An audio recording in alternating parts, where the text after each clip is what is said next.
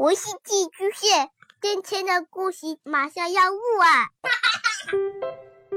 孩子的世界充满了色彩和欢乐，用有温度的声音讲你爱听的故事。白杨叔叔和大明的晚安故事。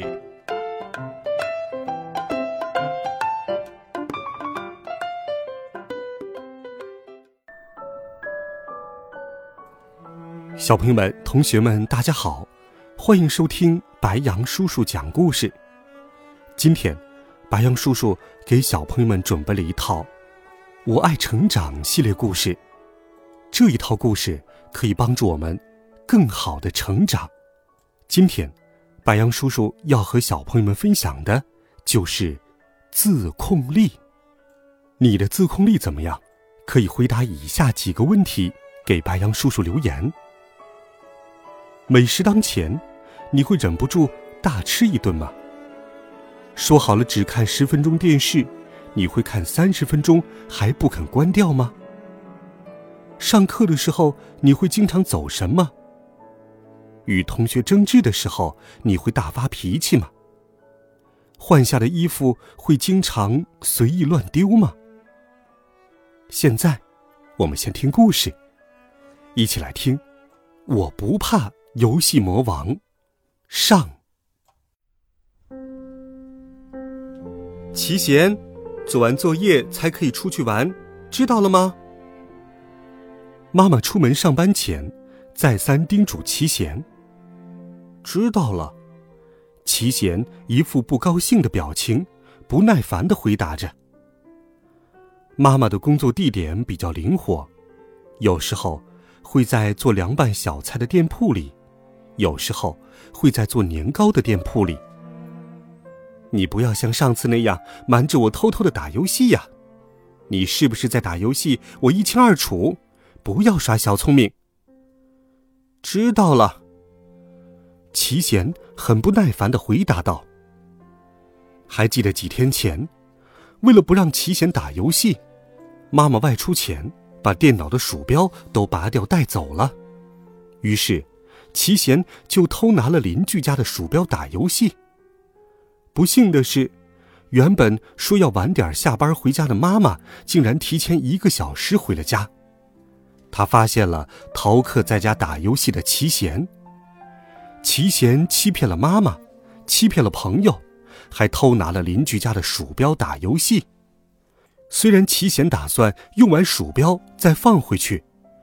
但是偷东西的事情已成事实，这惹得妈妈非常生气。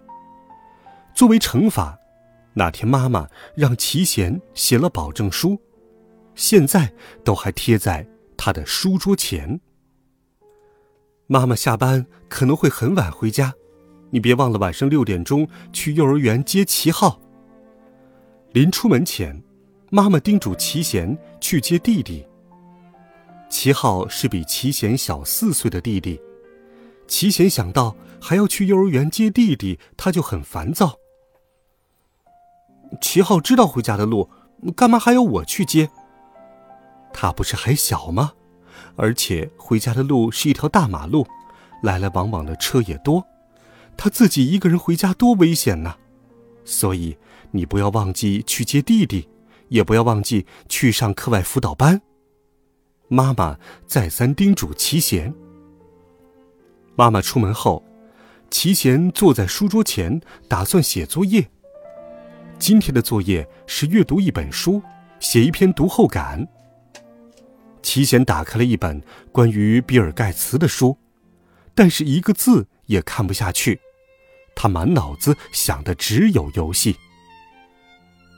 只有一个人在家的时候，才有机会打游戏。现在。只有我一个人在家，游戏，游戏，游戏。游戏两个字，始终浮现在齐贤的脑海当中，挥之不去。不知不觉，齐贤把所有的注意力都集中在了书桌左边的电脑上。啊，我想打游戏都快想疯了。齐贤在那里想的抓狂，即使他的眼睛在看着书。但根本没有往脑子里去。齐贤的大脑只往一个方向思考，那就是游戏。齐贤坐立不安的咬着自己的指甲，怎么办？怎么办？要不要打游戏？游戏，游戏。齐贤站起来，他走进厨房，喝了一杯冰水，镇静下来。齐贤重新回到书桌前，用眼睛的余光瞄了一眼左边的电脑，心想：反正妈妈也不在家，打游戏。不就是趁他不在家吗？你已经和妈妈约定了，就不能再欺骗妈妈了。齐贤的耳边传来了一个声音。齐贤坐在那里，开始犹豫不决的自言自语起来。家里又不是偷偷的安装了监控摄像头，妈妈怎么会知道你在做什么呢？我才不要白白的受他威胁，上了大人的当。这时。恶魔般的声音响起来了。不是和爸爸妈妈约定好了，你在偷偷的打游戏，就不是他们的乖孩子了吗？妈妈为了养育你们，那么辛苦的工作赚钱，你不能再欺骗妈妈了。齐贤下定决心不打游戏，又乖乖的坐在了书桌前。电脑之父比尔盖茨的书名。电脑两个字非常刺眼的闪进了齐贤的面前。我怎么变得这么奇怪呢？齐贤自责的想着，满脑子里要玩游戏的想法被不断的放大，折磨着他。齐贤不安的咬着自己的指甲。结果，齐贤还是没有经受住诱惑，他转身坐到了电脑前。反正妈妈又不在家，我就打一会儿游戏，然后写作业，这有什么大不了的？没关系的，没关系的。齐贤自我安慰着。齐贤忐忑不安的按下电脑的开机按钮，紧张的抖动着双腿。他觉得，等待电脑启动真的是漫长的煎熬。终于，电脑画面里出现了鼠标的箭头。齐贤着急的搜索起他爱玩的游戏。只见，齐贤神速般的点击着，很快就打开了电脑游戏程序目录中安装的怪兽的游戏。太棒了！我要打游戏了，打游戏了！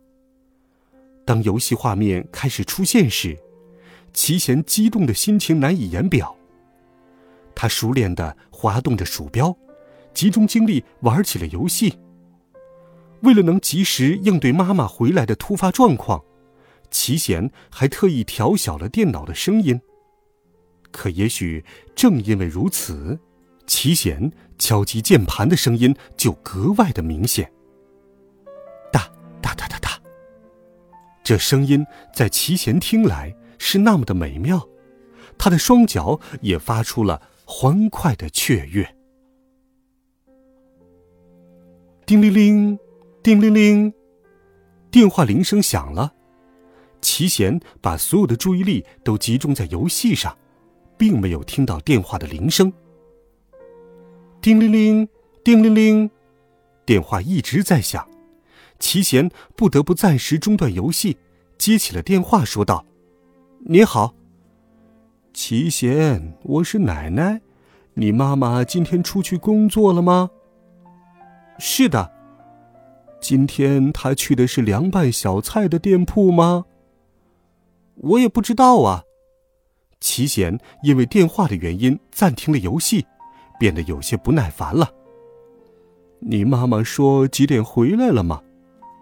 我说了不知道。你妈妈崴脚了，最近有坚持去医院治疗吗？奶奶关心的问。嗯，好像是吧。齐贤敷衍的回答：“那好吧，你爸爸最近忙吗？平时下班晚吗？”奶奶继续问道。“奶奶，您快点挂电话吧。”齐贤催促道。“哦，怎么了？谁来了吗？”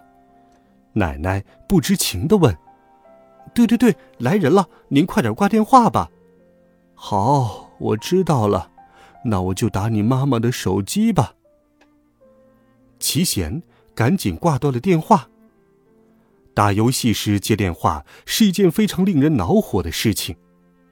这时，提示去上课的闹铃响了起来。齐贤眼前一黑，赶紧结束游戏，正要准备去上课。